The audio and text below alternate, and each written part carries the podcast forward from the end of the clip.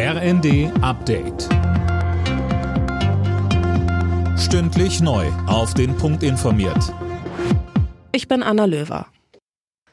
Der wichtige deutsche Gasimporteur Uniper hat offiziell um Staatshilfen gebeten. Neben einer Beteiligung des Bundes an Uniper steht auch die Möglichkeit im Raum, die aktuell hohen Gaskosten an die Kunden weiterzugeben.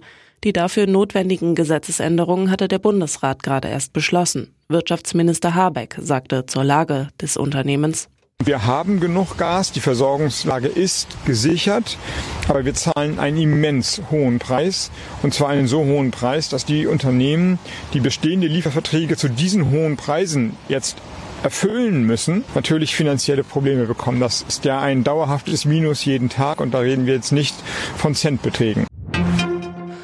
Als erstes NATO-Land hat Deutschland den Weg für den Beitritt von Schweden und Finnland freigemacht. Wie erwartet haben Bundestag und Bundesrat beide zugestimmt. Verteidigungsministerin Lambrecht sagte. Mit dieser Erweiterung unserer Allianz stärken wir genau die Sicherheitsarchitektur, genau die Friedensordnung, die Putin zerstören will. Er erreicht nun das Gegenteil von dem, was er sich erhofft hatte. Die Demokraten werden wehrhafter, sie rücken zusammen. Der Westen, den er so verachtet, wird stärker, nicht schwächer. Weltweit sorgt das tödliche Attentat auf den früheren japanischen Regierungschef Abe für Entsetzen. Kanzler Scholz schrieb, er sei fassungslos und traurig. EU-Kommissionschefin von der Leyen sprach von einem feigen Mord. Der Hightech-Milliardär Elon Musk will den Kurznachrichtendienst Twitter nun doch nicht kaufen. Musk hat die Vereinbarung zum geplanten Kauf platzen lassen. Der Tesla-Chef hatte im April angekündigt, Twitter für 44 Milliarden Dollar zu übernehmen.